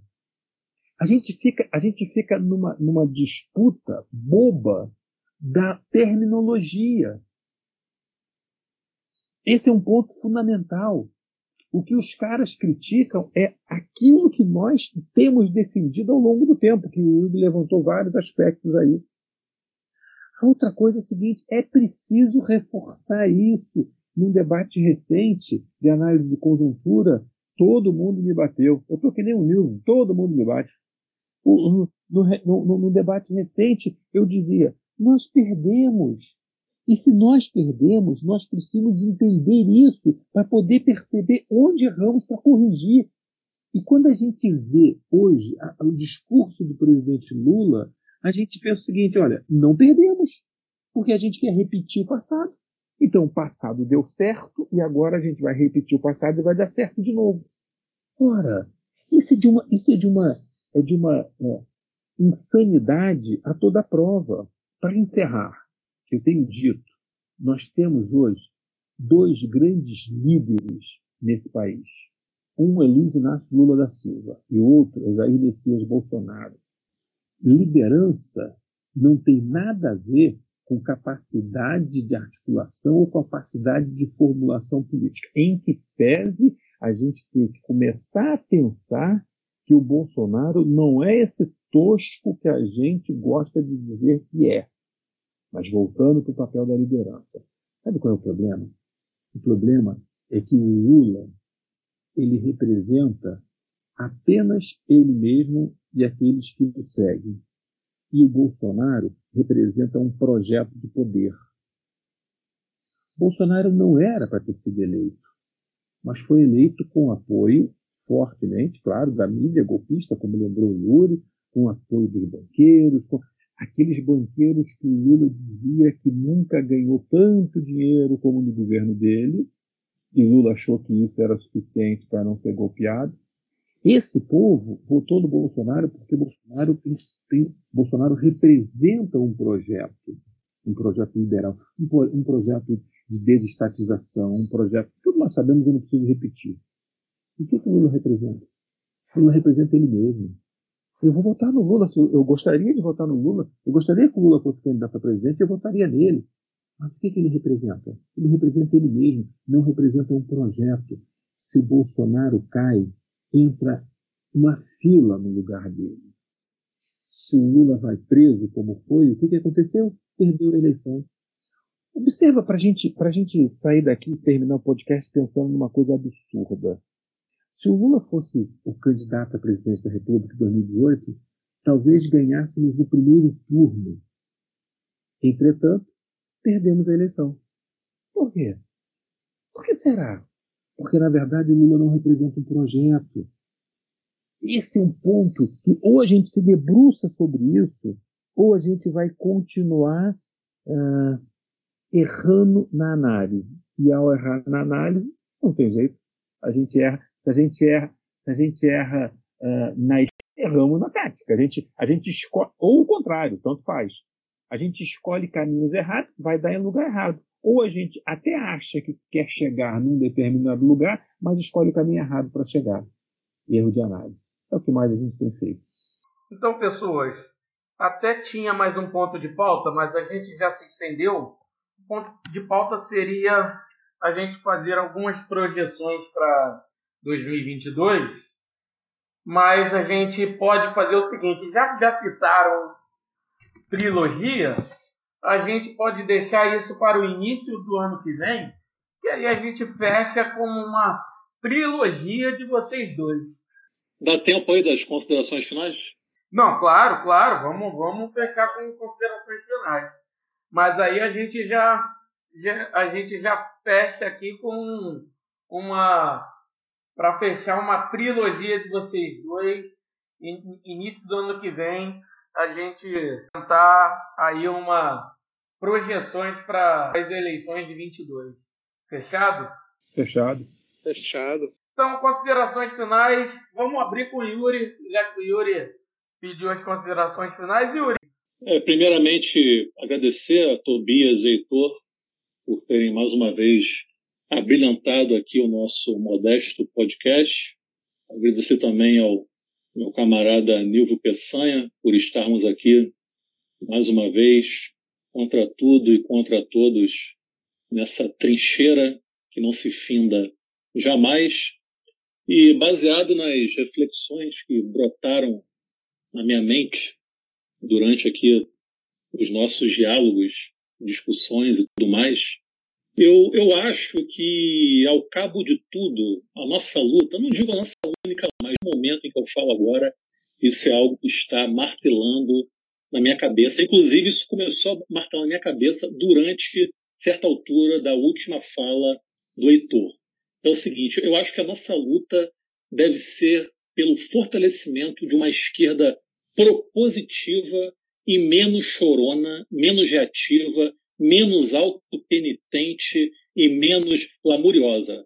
Por uma esquerda que, contra uma esquerda que parece estar eternamente num grupo de autoajuda, tipo aquelas rodinhas do Alcoólicos Anônimos. Ah, eu errei nisso, eu errei naquilo, pipipi, papapó, chora para lá, chora para cá, todo mundo se abraça e o que acontece? Bolsonaro é eleito. Né? Resumo da história. Choramos e Bolsonaro se elegeu. Então acho que a gente tem que lutar por uma esquerda que não tenha medo de botar e a cara no sol. Uma esquerda que não tem esse tesão em glamorizar a clandestinidade. Uma esquerda que pare de cantar ano passado eu morri, mas esse ano eu não morro. Uma esquerda que não seja inocente de achar que crescerá brincando de pique-esconde contra. Não adianta se esconder atrás do seu castelo que o operário não irá te achar, porque ele não sabe o caminho até o seu castelo. Ele não sabe quem você é e sequer sabe que vocês possuem um inimigo comum, o que é mais triste ainda. E é de onde e é o ponto do qual até acho que nós deveríamos partir.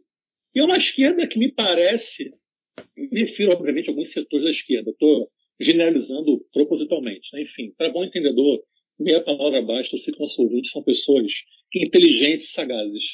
Mas eu acho esquisito que é, é, é um comportamento, inclusive, é, é contraditório e paradoxal, né? Que é, é, uma esquerda que parece que nunca estudou a história da Revolução Russa, por exemplo. Será que eles não sabem que os bolcheviques, por exemplo, é, disputaram a Duma até não poder mais? A Duma era a Assembleia Legislativa na Rússia. Né?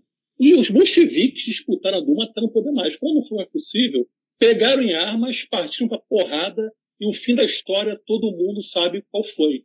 Então, acho que mais do que nunca é preciso sim estar nas ruas ou seguir nas ruas. Quem já está nas ruas também é bom deixar bem claro que já tem muita gente boa nas ruas. Temos aqui, inclusive, conosco dois grandes exemplos, Tobias e, e Heitor.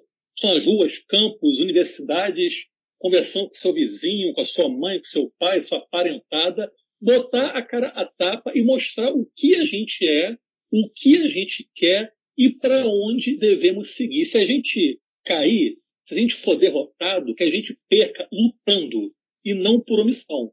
Até porque aceitar a derrota é libertador. Nós já estamos derrotados.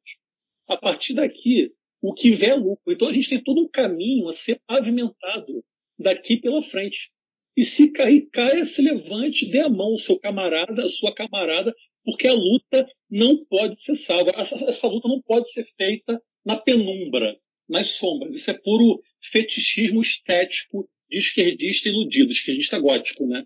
É o cara, opa, é síndrome vampiresca dessa esquerda, que é algo que eu confesso que eu não entendo. Então, vá à luta e mostre a sua cara. É isso. Caralho, o que, que tem na tua cerveja aí, cara? Que hoje não tá inspirado pra caralho. Às vezes acontece. Puta que pariu, hein? Então vamos lá. Heitor César. Eu quero agradecer o convite. Foi, é sempre bom participar. Acho que é uma discussão. E ouvir o Tobias assim, é, é algo que provoca os meus mais primitivos instintos. assim, é algo maravilhoso. É algo maravilhoso. Assim, o Tobias é uma referência em múltiplas dimensões. Né? Eu posso dizer que é um, um desses companheiros que eu não tenho medo de dizer que eu amo. E estar com ele na, nas lutas é algo maravilhoso, mas eu não vou me alongar aqui não, porque eu já falei muito hoje, e eu vou minha consideração final vai ser ler, ler dois trechinhos para vocês aqui, né? Um poema um poema do Mário Benedetti. Valeu o capítulo 1 um do. Uruguai, né? É assim, ó. Lento, mas vem. O futuro se aproxima devagar, mas vem hoje está mais além das nuvens que escolhe e mais além do trovão e da terra firme.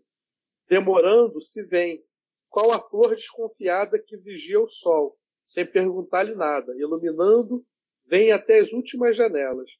Lento, mas vem. O futuro se aproxima devagar, mas vem. Já se vai aproximando. Nunca tem pressa. Vem com projetos e sacos de semente com anjos maltratados e fiéis andorinhas. Devagar, mas vem, sem fazer muito ruído, cuidando sobretudo os sonhos proibidos, as recordações dormidas e as recém-nascidas. Lento, mas vem. O futuro se aproxima, devagar, mas vem. Já quase está chegando, com suas melhores notícias, com punhos, com olheiras, com noites e com dias, com uma estrela pobre sem nome ainda, lento, mas vem. O futuro real, o mesmo que inventamos nós mesmos e o acaso. Cada vez mais nós mesmos e cada vez menos o acaso. Lento, mas vem. O futuro se aproxima, devagar, mas vem. Lento, mas vem. E aí, depois desse poema do Mário Benedetti, uma frase aqui do Júlio Fusk, um comunista tchecoslovaco, que está no livro Reportagem ao Pé da Forca. Só peço uma coisa: que os que sobreviverem a esta época não esqueçam. Não esqueçam nem os bons, nem os maus. Reúnam pacientemente os testemunhos dos que caíram por si e por vós. Um dia, o hoje pertencerá ao passado, e falar-se-á de uma grande época e de heróis anônimos que fizeram história. Gostaria que toda a gente soubesse que não houve heróis anônimos. Eram pessoas que tinham o seu nome, o seu rosto os seus desejos e as suas esperanças. A dor do último deles não foi menor do que a dor do primeiro, cujo nome perdurará. Gostaria que todos eles estivessem juntos de nós, como membros de nossa família, como nós mesmos. Isso aí o Júlio Fusca escreveu dias antes dele ser morto no campo de concentração na Segunda Guerra. E aí, com isso, eu deixo meu abraço aí para vocês. É um prazer participar dessas discussões. É sempre engrandecedor, sempre saio muito melhor do que entrei do que antes. Agradeço aí o convite, gente. Tamo junto. Vamos praticar aí o bom combate. E a recíproca é verdadeira. Tobias. Você que está em casa pode imaginar como é que é a reunião da direção do Partido Comunista. Um ponto de pauta. A reunião começa sexta-feira de noite e acaba domingo na madrugada, porque o Heitor falou que ia só ler um pedacinho. Ele leu um pedacinho, que foi um pedação, depois deu mais um pedação, e a gente mandando mensagem para ele, para ele concluir, e ele não conclui. É, é assim a vida. Olhar para o lado e, e se dar conta de que o Heitor está próximo é muito bom. É, nos dá a convicção, a certeza de que estamos no caminho certo. Mas já então que o Heitor terminou aí com esse monte de gente sabida que ele leu aí, eu vou ficar mais modestamente com João Bosco e Aldir Blanc. Mas sei que uma dor assim pungente não há de ser inutilmente. A esperança dança na corda bamba de sombrinha e em cada passo dessa linha pode se machucar.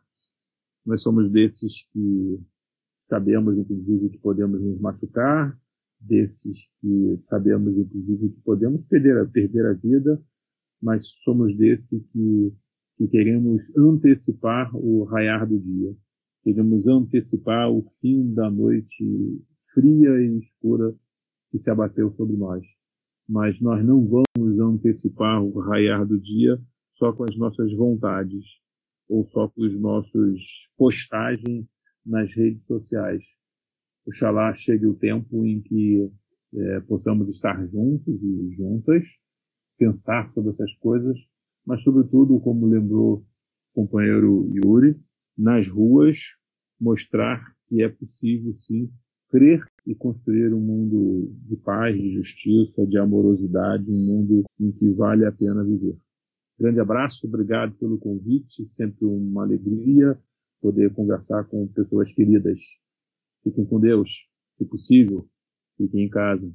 É, eu vou encerrar aqui minha parte.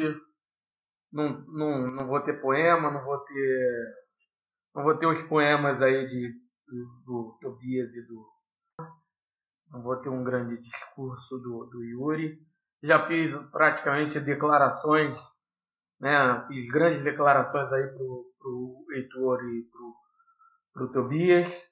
É, e vou aqui também deixar a minha declaração para o meu grande camarada Yuri Freire, que eu amo de paixão.